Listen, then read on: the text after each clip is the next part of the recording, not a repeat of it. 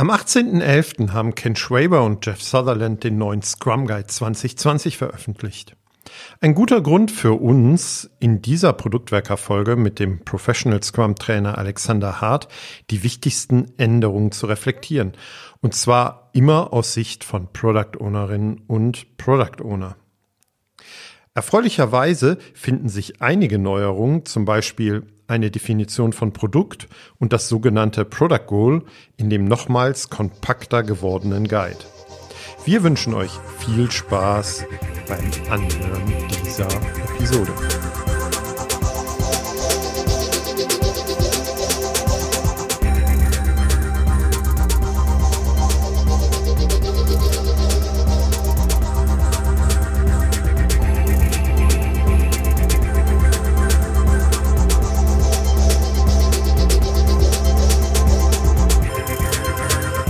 Herzlich willkommen bei einem neuen Podcast der Produktwerker. Und die Scrum Community äh, ist schwer nervös, denn am Mittwochabend ist der neue Scrum Guide erschienen. Scrum Guide 2020 heißt die neue Version. Seit drei Jahren gab es keinen neuen Scrum Guide. Und wir wollen heute die Gelegenheit genau und sofort nutzen, uns den Scrum Guide und die Änderungen vor allem mal aus Product Owner Perspektive anzuschauen. Mit mir dabei ist zunächst mal der Dominik. Hallo zusammen. Und als Gast haben Dominik und ich jemanden, der sehr gut und sehr tief da drin ist, nämlich einen Professional Scrum Trainer der Scrum.org, den Alexander Hart. Hallo, lieber Alex. Hallo, hi, freut mich hier zu sein.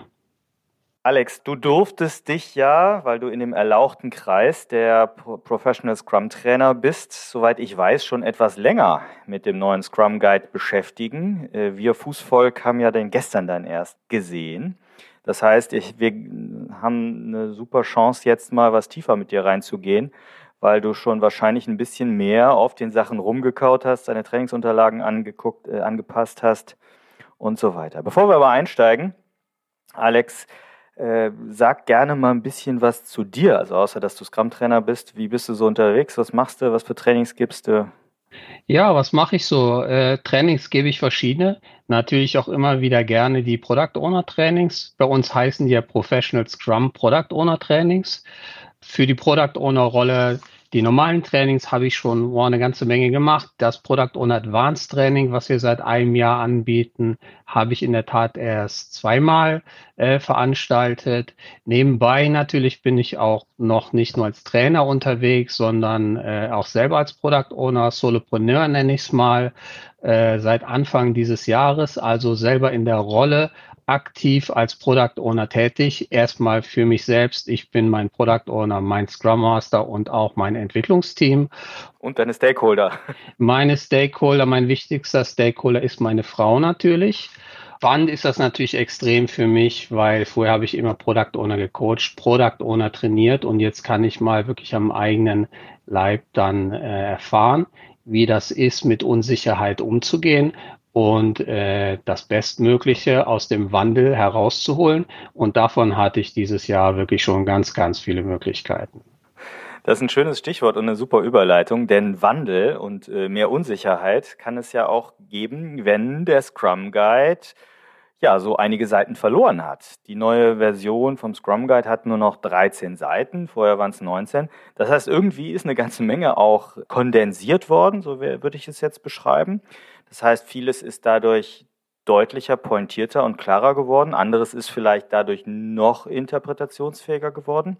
Aber es wird ja auch immer explizit darauf hingewiesen, dass der Scrum Guide ganz bewusst so hm, interpretationsfähig äh, und offen als Framework eben gehalten wird. Es ist keine Kochanleitung oder keine Backanleitung, da beim Backen steht es immer so explizit drin, ne? keine Backanleitung für Scrum, äh, sondern gibt uns eben die Leitlinie und die Spielregeln, wie es so schön heißt für Scrum. Lass uns direkt einsteigen.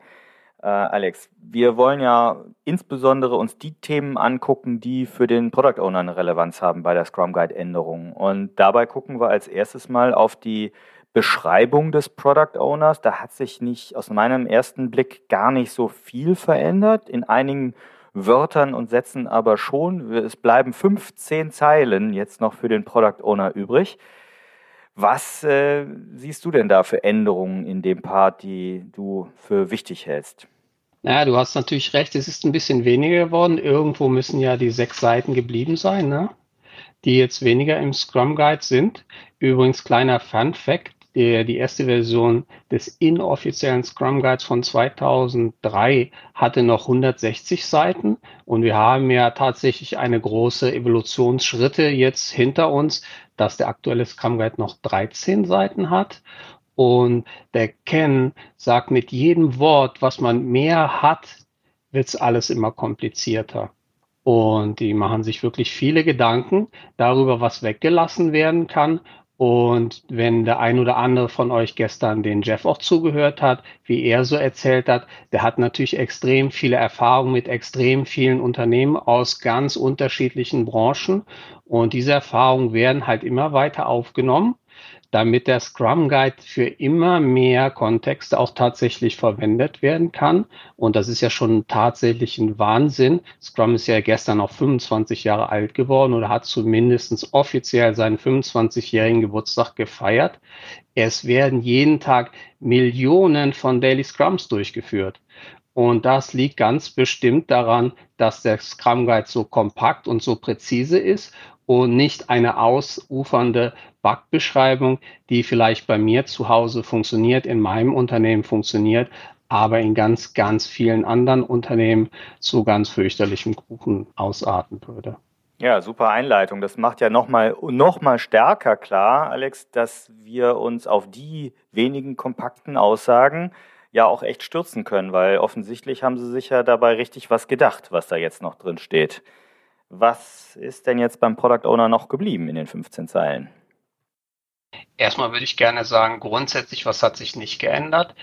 Der Product Owner ist immer noch eine Person und ist kein Komitee und hat nach wie vor eine hohe Verantwortung für äh, das Produkt durch das Product Backlog Management, was in den obersten Punkten in äh, der Beschreibung des Product Owners nach wie vor drin ist. Eine signifikante Änderung aber vorher ist, dass jetzt wir nur ein Team haben, nämlich das Scrum-Team. Früher gab es ja das Development-Team, jetzt gibt es Developers und diese gehören auch zum Scrum-Team. Das war für früher sicherlich für einige irgendwie ziemlich kompliziert, oder? Es gab ein Team im Team und dann hat einer gesagt, oh, das Team und man wusste eigentlich gar nicht genau, welches Team meint man jetzt eigentlich. Meint man das Development Team oder das Scrum Team? Jetzt gibt's nur noch ein Team, das ist das Scrum Team und da ist der Product Owner Teil davon. Und dieses gesamte Team, dieses Scrum-Team ist jetzt dafür verantwortlich, ein äh, Inkrement zu liefern, das nützlich und wertvoll ist. Und da gehört natürlich einerseits dazu zu beschreiben, was macht dieses Inkrement nützlich. Dafür ist im Wesentlichen natürlich nach wie vor der Product Owner verantwortlich und dann sind die Entwickler dafür verantwortlich, das, was der Product Owner als Wert definiert hat, durch seinen Product Backlog umzusetzen. Du hast einen wichtigen Punkt direkt schon angesprochen. Also es, hat, es gibt nicht mehr die Rolle des Development Teams. Das sind die Developer jetzt äh, als Teil des Scrum Teams. Und gleichzeitig ist damit einhergegangen, dass es eben die Rolle eines Product Owners gar nicht mehr gibt. Oder andersrum, der gesamte Begriff Rollen ist im Scrum Framework rausgefallen. Das heißt, der Product Owner und auch äh, Scrum Master und auch äh, die Developer sind jetzt sogenannte Accountabilities, also die Rechenschaftspflichten oder wie man es korrekt übersetzen würde. Wie kannst du uns das erklären? Gibt es jetzt keine PO-Rolle mehr, auf die man sich bewerben kann oder wie? Na klar gibt es nach wie vor PO-Rollen, auf die man sich bewerben kann.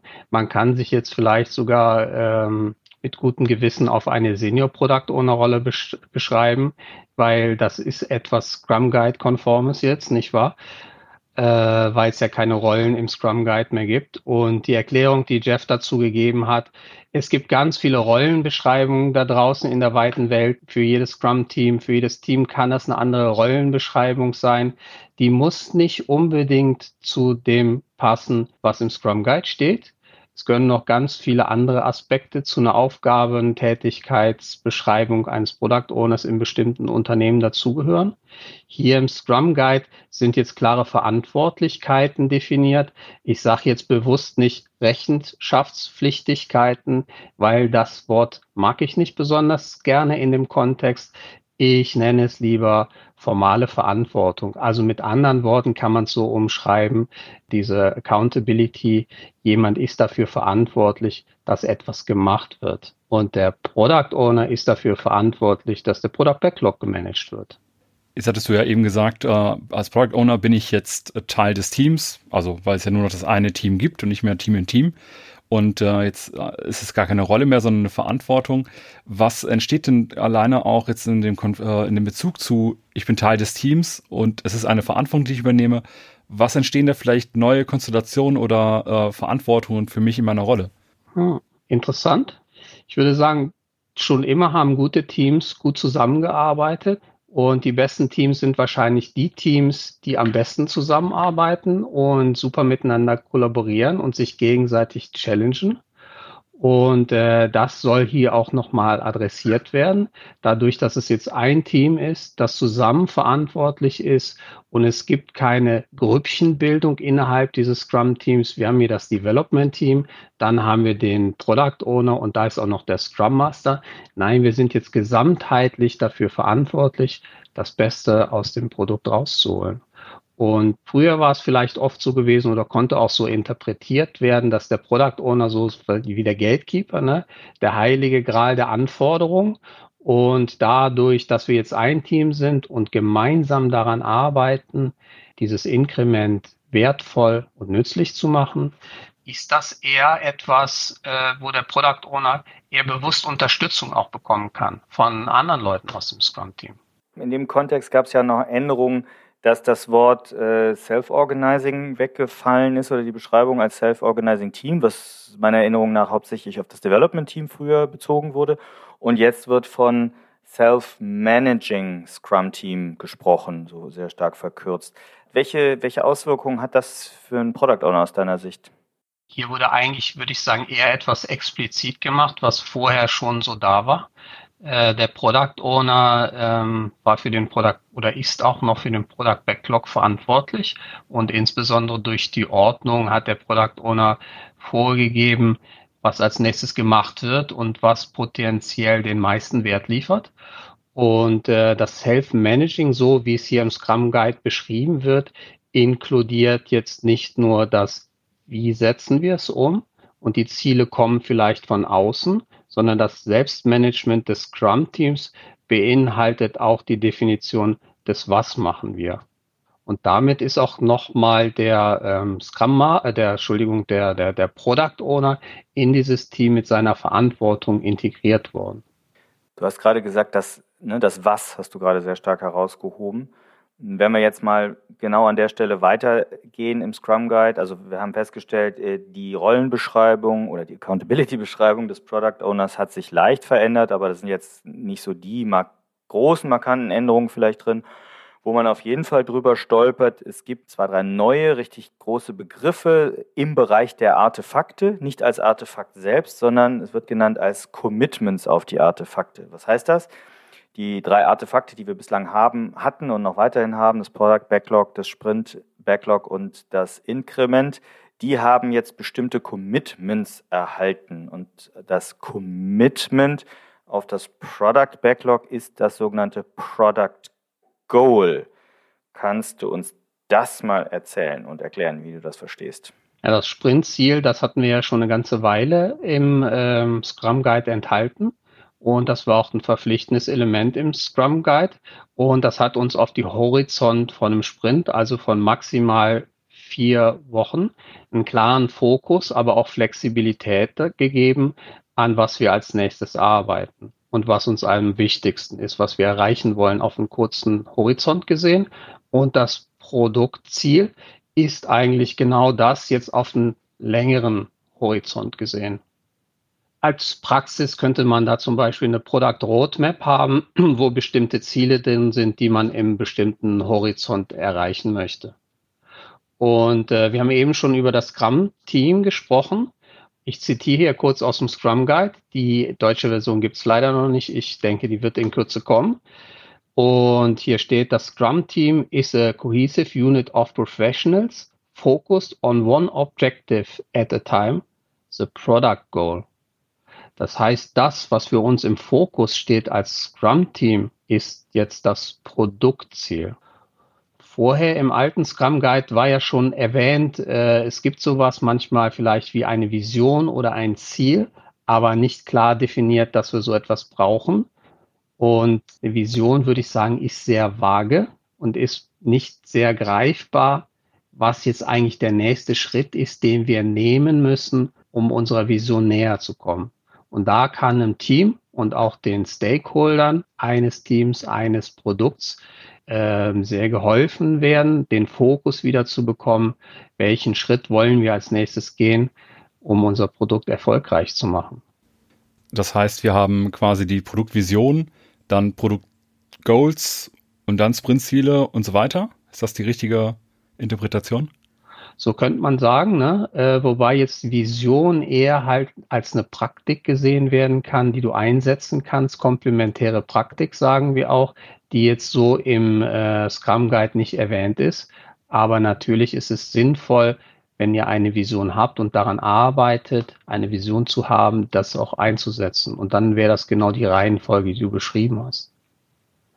Ja, in dem Zusammenhang finde ich ja auch interessant, dass in, in dem Abschnitt zum Product Owner ja auch explizit verpflichtend drinsteht, dass er äh, accountable sei für developing and explicitly communicating the product goal. Das heißt, es liegt jetzt ganz klar definiert beim Product Owner, ein Produktziel zu entwickeln und sehr explizit zu transportieren. Das ja. finde ich ist eine tolle Änderung, eine schöne Erweiterung. Ja, das finde ich auch. Und ein Ziel gibt uns ja menschlich gesehen auch immer Energie, oder? Also wenn wir ein Ziel haben, dann arbeiten wir in der Regel auch viel motivierter daran, als äh, wenn wir jetzt einfach nur Aufgaben zu erledigen haben. Wenn neben uns ein Riesenstapel von Aufgaben liegt und wir wissen eigentlich gar nicht, ja, warum machen wir das jetzt hier? Äh, so, so ein Sprintziel hat natürlich jetzt durch äh, die Definition Sprint eine klare äh, Abgrenzung und bei einer Produktvision kann man auch immer sagen, das ist irgendwas in ferner Zukunft, was wir aber trotzdem anstreben wollen. Wie sieht's bei dem Product Goal jetzt aus? Gibt's da so etwas, äh, also ich lese sowas wie Long-Term Objective, aber was heißt an der Stelle Long-Term? Gibt's da schon eine Überlegung? Ich würde sagen, das kommt jetzt wieder auf den, äh, auf den Kontext an, was Long-Term für dich, was lange Zeit bedeutet.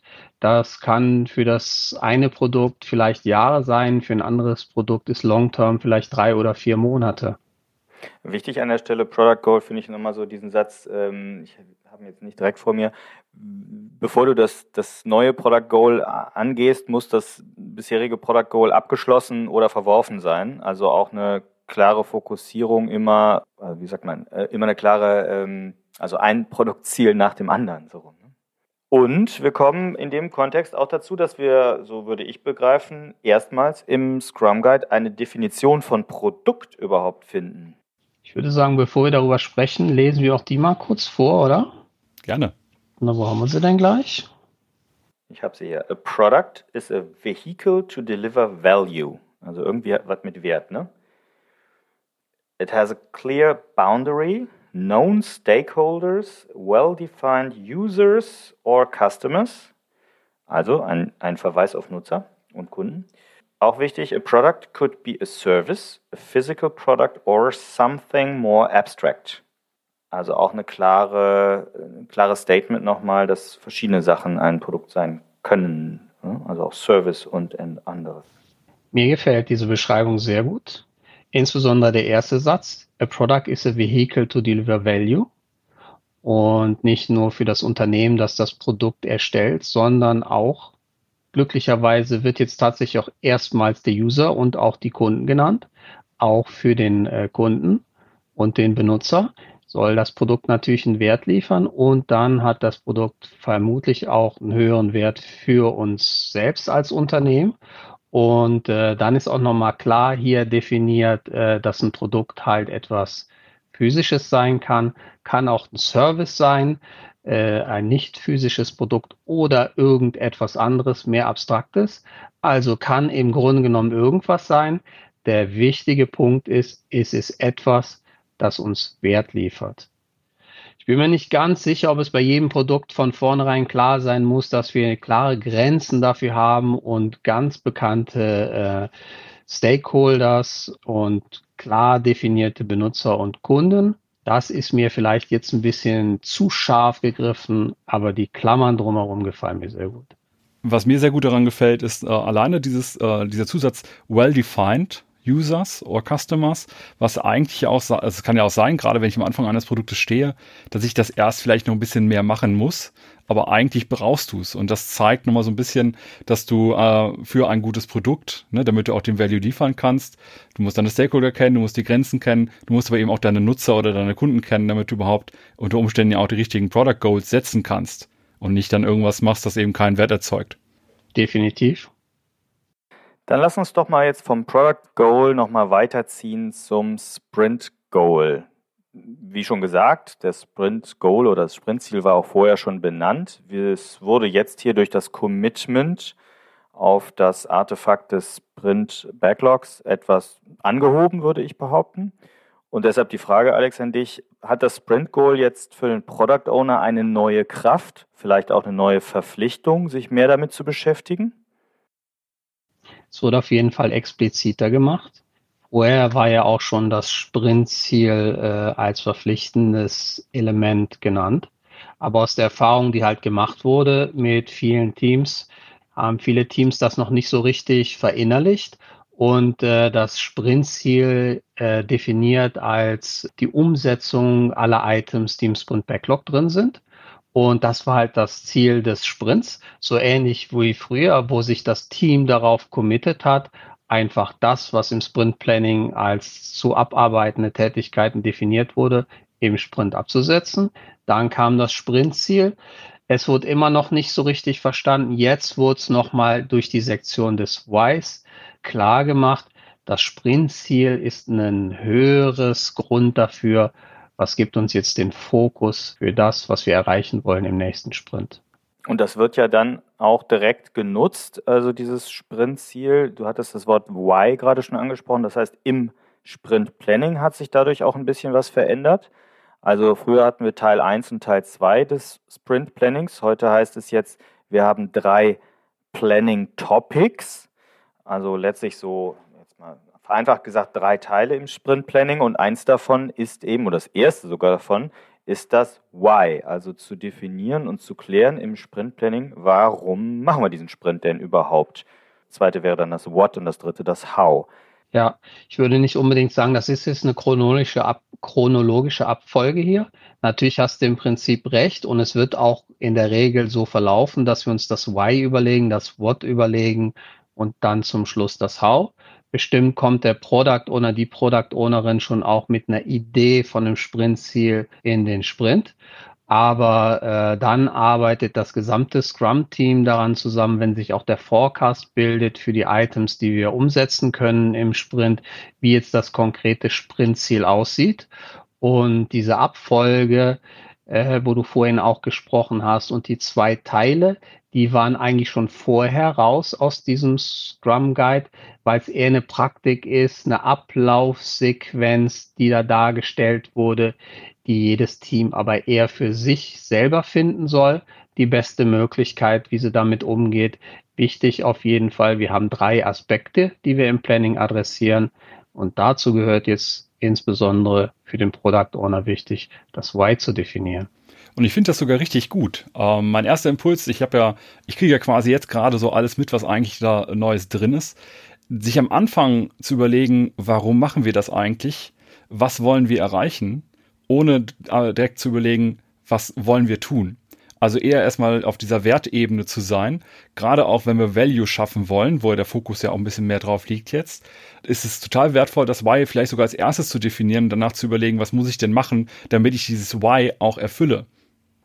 Ja, und dabei finde ich bei diesem ersten Satz auch ganz zentral, dass es die Auf, ich übersetze es mal so, die Aufgabe des Product Owners ist es, für den aktuellen Sprint etwas bereitzustellen, wie das Produkt in seinem Wert gesteigert werden kann. Also mal ein bisschen gerade raus. Ich hätte jetzt die Erwartung, dass der Product Owner mit einer klaren Vorstellung in das Sprint Planning reingeht, in inwiefern ja, die Wertsteigerung durch den Sprint erfolgen soll. Quasi das Sprintziel, also zumindest eine Idee des Sprintziels haben sollte. Das Sprintziel selber wird natürlich im Sprint Planning dann von allen auch ähm, gecraftet und committed, das ist klar. Aber es ist meine nochmal viel deutlichere Aufgabe, finde ich, als Product Owner ins Sprint Planning mit sowas reinzugehen. Definitiv, definitiv. Darüber sollte sich jeder Product Owner Gedanken machen. Und äh, nicht nur darüber, wir haben eben gesprochen, das Produktziel ist eigentlich noch viel wichtiger für den Langzeithorizont, für den langfristigen Erfolg unseres Produkts. Jetzt haben wir als drittes Artefakt ja die Definition of Done. Bei der hat sich selber, glaube ich, nicht so viel geändert, außer dass die Gänsefüßchen weggefallen sind. Aber es gibt das Commitment auf die Definition of Done und das ist jetzt das Increment. So wird das Increment jetzt hier eingeführt. Das heißt nicht mehr, dass es potentially shippable sein solle, sondern useful and valuable. Was für eine Bedeutung hat oder hat das Increment eine andere Bedeutung für einen Product Owner aus deiner Sicht bekommen? Auch hier würde ich wieder sagen, der Scrum Guide öffnet sich anderen Bereichen, geht noch weiter weg von dem reinen Begriff der Software und potentially shippable klang schon immer ziemlich sperrig. Und Shippable können wir auch als Releasable übersetzen und viele Produkte, Services oder auch, wie es vorher hieß, mehr abstrakte Dinge, die müssen nicht unbedingt ausgeliefert, ausgeschippt werden, wie es hier heißt, sondern es ist ja auch viel wichtiger, dass sie äh, useful, also nutzbar und valuable sind. Und wir können ja den größten Mist beliebig oft ausliefern. Das Wichtige ist ja nicht die Auslieferung an sich. Das Wichtige ist ja, dass wir etwas ausliefern, was dann potenziell vom Kunden genutzt werden kann und potenziell auch Wert liefert. Was mich im Bereich der, der Increments etwas verwirrt hat, als der Scrum Guide jetzt neu rauskam, war diese Beschreibung, dass es Multiple Increments geben kann. Also mehrere Inkremente in einem Sprint möglich sind. Und, das finde ich wiederum gut, sehr deutlich gemacht worden ist, dass das Inkrement nicht nur am Ende des Sprints äh, entstehen kann, sondern auch schon während des Sprints. Helf mir doch mal bitte, Alex, bei diesem Multiple Increments. Äh, wie kann ich das verstehen? Wie, oder wie verstehst du es, was da gemeint ist? Na, ich denke, in diesem Satz wird ein anderes Missverständnis, was vorher da war, adressiert und versucht aufzulösen. Äh, scheinbar hat es nicht so hundertprozentig funktioniert, Tim. Man könnte vielleicht noch eine schärfere Formulierung dafür finden, dass man nicht nur am Ende des Sprints sein, äh, seine Software, sage ich jetzt mal, ausliefert, sondern natürlich auch beliebig oft während dem Sprint machen kann. Äh, mit anderen Worten, äh, wir haben den Sprint an sich, den können wir sehen als einen Feedback-Zyklus, der wir sich im kontinuierlichen, klaren, abgegrenzten Raum, Zeit, Kontinuum immer wieder wiederholt. Und davon abgekoppelt, gelöst, haben wir einen eigenen Release-Zyklus, der gleich sein kann des Sprint-Zyklus, aber natürlich auch ein ganz anderes Intervall haben kann.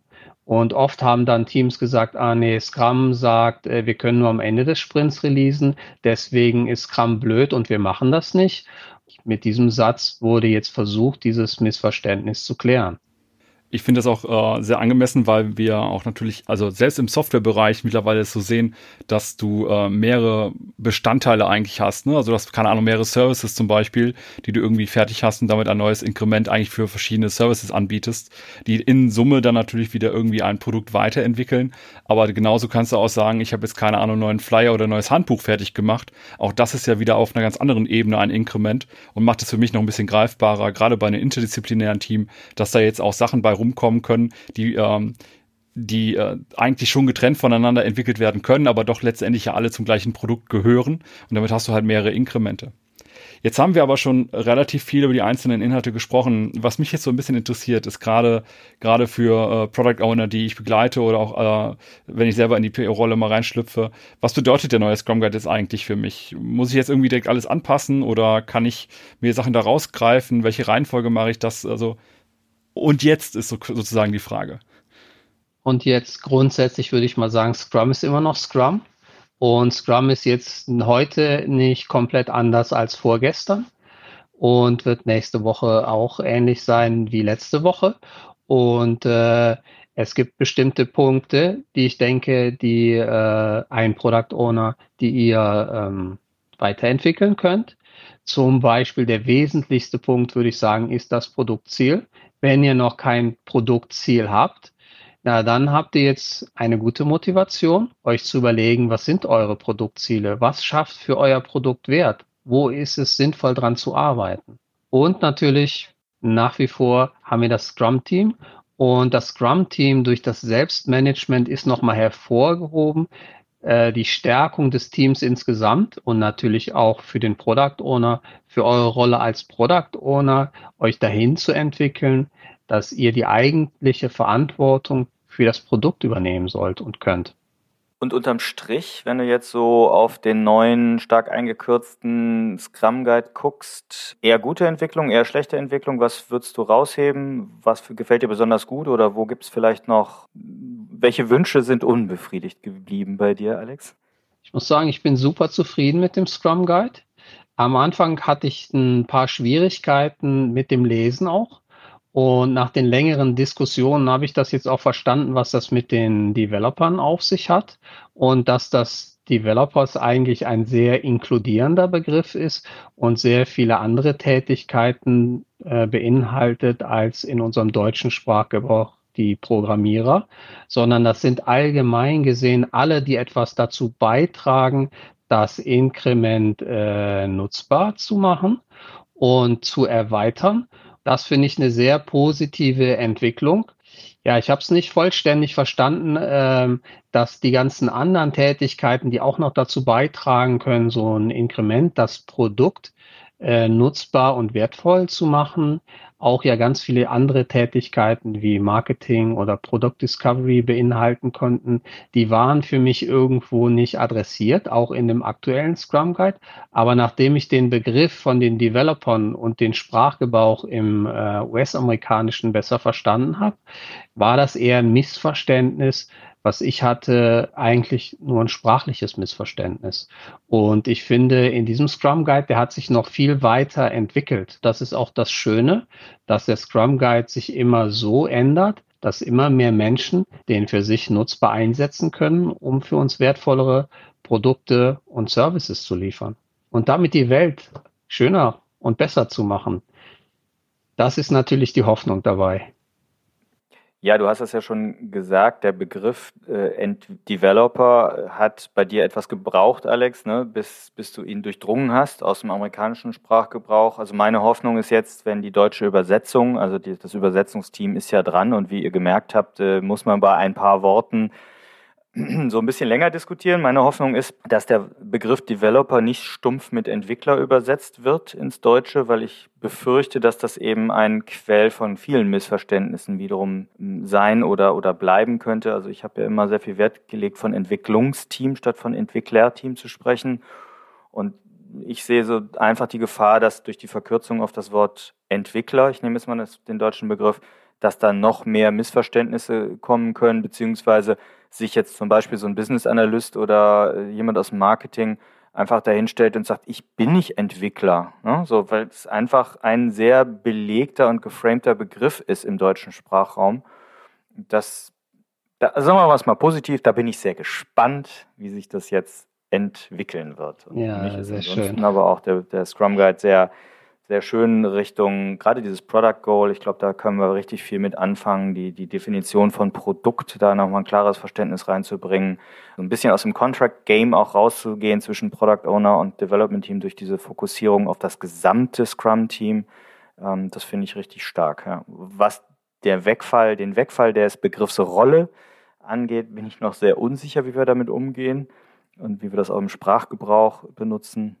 Ja, in dem Sinne, Dominik, was nimmst du mit aus der Diskussion und wie wirst du es bei deinen Leuten erklären? Ich habe das Gefühl, dass das Thema Rolle eigentlich äh, gar nicht so wichtig ist. Die meisten haben sich zumindest in meinem Kontext schon sehr auch als ein Team verstanden. Bin gespannt, ob das bei denen irgendeine Änderung hervorruft. Ich glaube aber tatsächlich, dass das Product Goal das äh, maßgeblichste hier gerade ist, gerade auch wenn es darum geht, Wert zu schaffen, Value äh, mit reinzubringen. Daher finde ich es gut, dass da eigentlich eine Definition für ein Produkt dabei ist und quasi in der in dem Product Goal einfach auch operationalisiert wird. Ich glaube, das wird da am meisten Effekt hervorrufen. Ja, in dem Sinne, vielen Dank dir vor allem, Alex, für deine Zeit und deine intensive Auseinandersetzung, die man rausgehört hat, schon in den letzten Wochen mit dem neuen Scrum Guide und dass du so kurzfristig direkt uns dann nach Veröffentlichung zur Verfügung standst. In dem Sinne hoffen wir, dass ihr aus, den, aus der Diskussion ein paar Anregungen mitnehmt und wir empfehlen ganz klar, guckt mal rein in den neuen Scrum Guide. Es sind ja nur 13 Seiten, lest ihn durch, lest ihn vielleicht auch mal mit eurem gesamten Scrum-Team durch und nimmt das doch mal mit in euer Team rein und diskutiert diese Änderungen, was die vielleicht für euch als gesamtes Team ausmachen.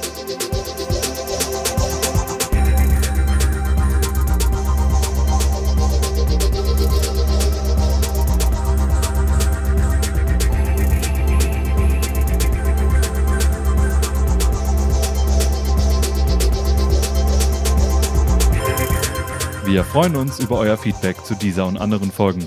Ihr findet uns im Netz unter produktwerker.de oder bei Twitter unter dem Namen Produktwerker.